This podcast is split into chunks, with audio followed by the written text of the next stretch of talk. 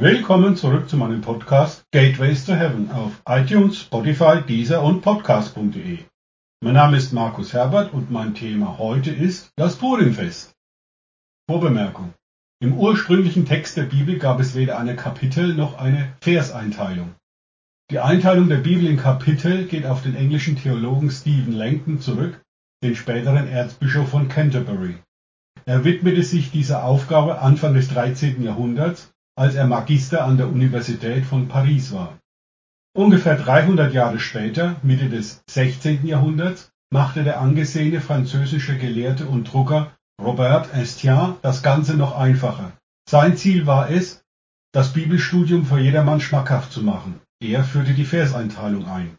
Mein Tipp an euch, wenn ihr mit dem Heiligen Geist zusammen in der Bibel studiert, ignoriert am besten die Kapitelüberschriften. Die passen nicht unbedingt und sind eher hinderlich für das Verständnis des Textes. Wie in diesem Fall im Buch Esther schneiden sie manchmal relativ willkürlich den eigentlich zusammenhängenden Text in zwei Teile. Auch die Verseinteilung ist problematisch.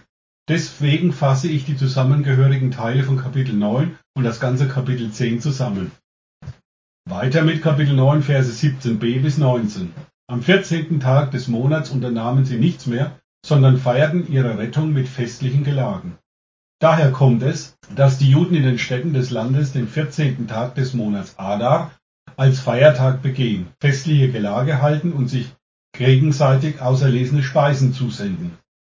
Die Juden von Susa jedoch waren zwei Tage lang gegen ihre Feinde vorgegangen und feierten erst den 15. Tag des Monats mit Festgelagen.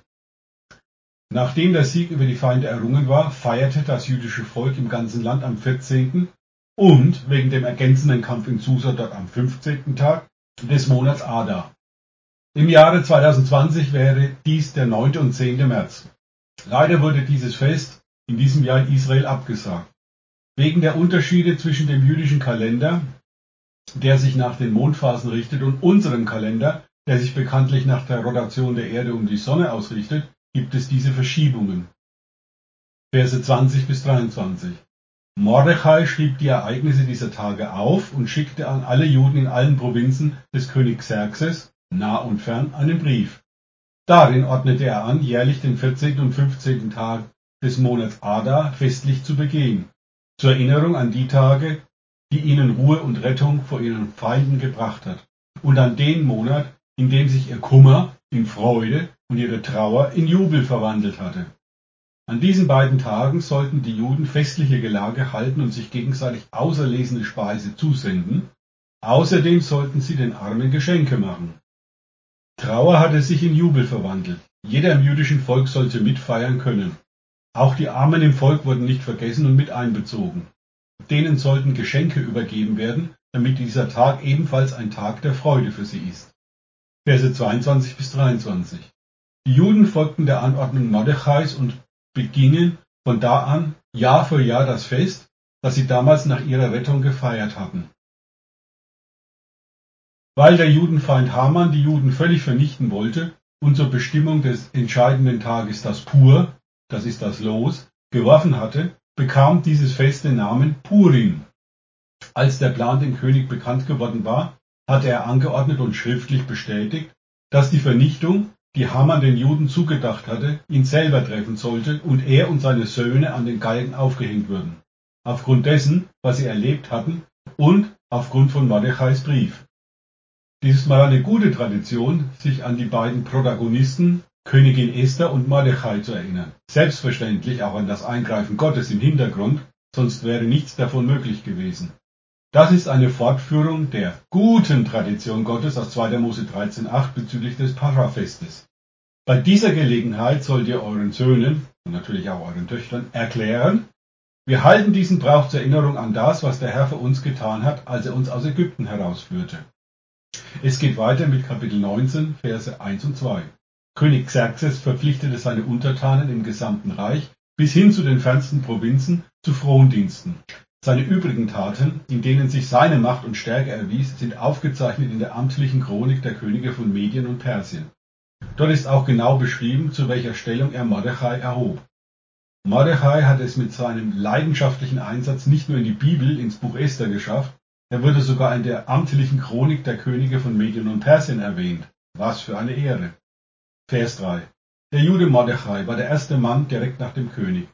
Er stand in hohem Ansehen bei den Juden und war bei ihnen allen beliebt, weil er für sein Volk sorgte und sich stets für dessen Wohl einsetzte. Ehre wem Ehre gebührt, dem kann ich nichts mehr hinzufügen. Abschließend noch eine Zusammenfassung, was wir aus dem Buch Esther lernen können. Wenn du eine Einladung vom König bekommst, vor seinen Thron zu erscheinen, solltest du sie lieber annehmen und nicht so handeln wie die törichte Königin Vashti, die dadurch ihre Berufung als Königin verlor. Wir dienen heute natürlich nicht mehr dem Perserkönig Xerxes. Jesus Christus ist unser König und er lädt uns alle als Priester ein. Für das Wort Priester kannst du an dieser Stelle auch Fürbitte einsetzen, um mit königlicher Vollmacht ausgestattet, seine königlichen Pläne als Ekklesia vom Himmel auf die Erde zu bringen. Esther war eine jüdische Weise. Mordechai hatte sie als seine Pflegetochter adoptiert und sie aufgezogen. Der hebräische Name von Esther war Hadassah, was auch mit Myrte bzw. Myrtenstrauch übersetzt werden kann. Die Myrte, lateinisch Myrtus communis, wird auch Brautmyrte genannt.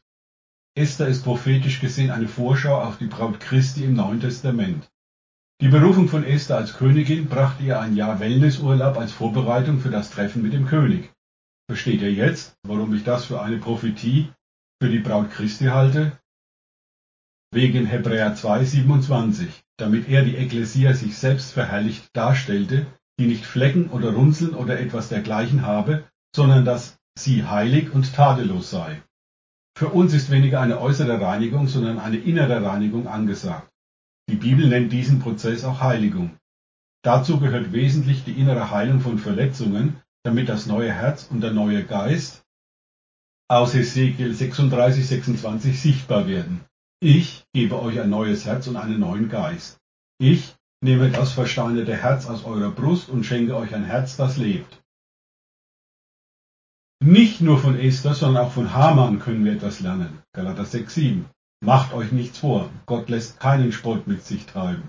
Jeder Mensch wird ernten, was er gesät hat. So ist die Frage für dich und mich, was säen wir? Welche Ernte fahren wir gerade in unserem Leben ein? Die wir oder unsere Vorfahren in der Vergangenheit gesät haben. Mordechais Frage an Esther, weißt du, ob du nicht genau um dieser Gelegenheit willen zur Königin erhoben worden bist? Das ist nicht nur Mordechais Frage an Esther, sondern auch eine Frage an dich und mich. Ich formuliere diese Frage zum besseren Verständnis etwas präziser. Weißt du, was Gott in das Buch deines Lebens vor Grundlegung der Welt geschrieben hat? Hast du dich danach ausgestreckt und vor allem mit dem himmlischen Vater darüber geredet? Bist du auf dem Weg, deine Bestimmung zu verwirklichen? Bist du bereit, deine Komfortzone zu verlassen und den Preis dafür zu zahlen? Jesus Christus hat dir durch seinen stellvertretenden Tod am Kreuz die Möglichkeit eröffnet, diesen Weg zu gehen. Doch ein Weg ist nur dann ein Weg, wenn du ihn auch gehst, egal was es dich kostet. Esther war bereit, diesen Weg zu gehen, ohne zu wissen, was dabei herauskommt. Komme ich um, so komme ich um, ist das Maximum an Hingabe, was möglich ist. Auch deswegen sehe ich Esther als prophetisches Beispiel für die Braut Christi. Meist wird in dieser Geschichte übersehen, dass Esther sich sehr wohl bewusst war, ohne göttliche Hilfe würde sie scheitern. So errichtete sie durch Fasten in ganz Susa einen Altar. Dadurch konnten die Strategien Gottes, seinen Plan zur Rettung des jüdischen Volkes, freigesetzt werden. Drei Tage nichts essen geht ja noch, doch drei Tage nichts trinken, auch nachts, das ist grenzwertig. Doch da es um Leben oder Tod ging, war dieses Opfer gerechtfertigt, das sie und ihre Dienerinnen plus die jüdischen Bewohner von Susa brachten. Das war der Altar, auf dem sie und ihre Leidensgenossen ihr Opfer dargebracht haben. Dadurch konnte der Kampf letztendlich gewonnen werden. Dieses Beispiel zeigt, wie wichtig Gebetsaltäre zur Freisetzung der himmlischen Strategien sind. Genau deswegen habe ich eine Podcast-Serie nur über Altäre gemacht. In dem Gebet, das Jesus seinen Jüngern gelehrt hat, beten wir, wie im Himmel, so auf Erden. Das zählt auch heute zu unseren Aufgaben, die göttlichen Strategien des Himmels auf der Erde freizusetzen. Wir brauchen genauso wie Esther und Mordechai im Kampf gegen die Mächte der Finsternis die Strategien vom Thron Gottes.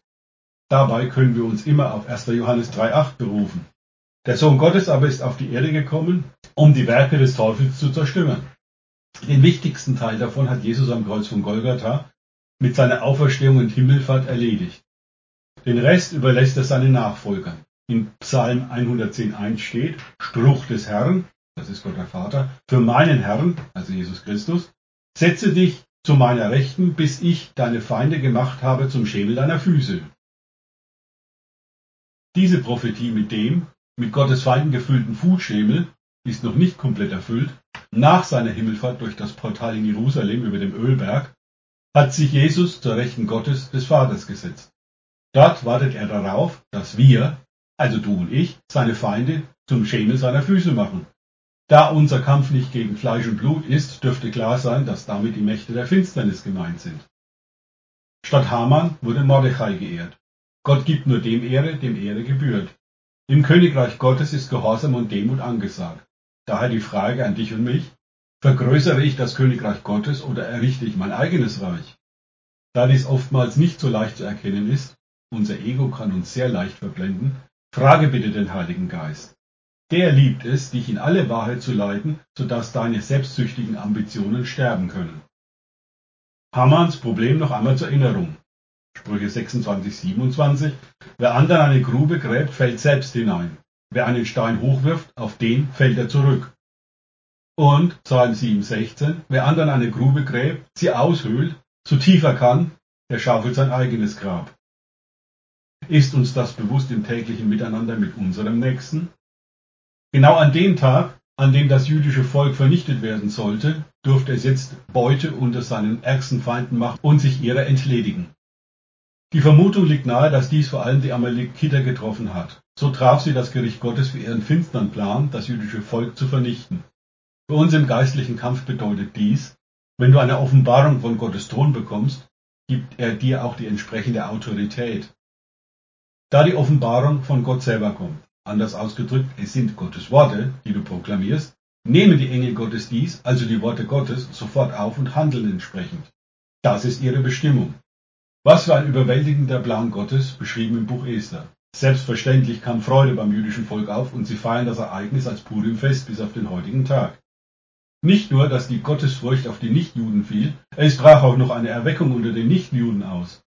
Das passiert, wenn Menschen, hier Esther und Mordechai, Gott gehorsam sind. Statt der Vernichtung des jüdischen Volkes brach nun eine Erweckung aus. Gott hatte sich einmal mehr als der allmächtige Gott erwiesen. Wie bitter für die Mächte der Finsternis. Ich beende diese Podcast-Reihe über das Buch Esther mit zwei Zitaten aus dem Neuen Testament. Markus 10, 27. Jesus aber sah sie an und spricht, bei Menschen ist es unmöglich, aber nicht bei Gott, denn bei Gott sind alle Dinge möglich. Und Matthäus 28, 18. Und Jesus trat zu ihnen und redete mit ihnen und sprach, mir ist alle Macht gegeben im Himmel und auf Erden. In Christus steht uns diese Macht genau heute in der Gegenwart zur Verfügung. Danke fürs Zuhören. Denkt bitte immer daran, kenne ich es oder kann ich es, im Sinne von erlebe ich es. Erst sich auf Gott und Begegnungen mit ihm einlassen, bringt Leben. Gott segne euch und wir hören uns wieder.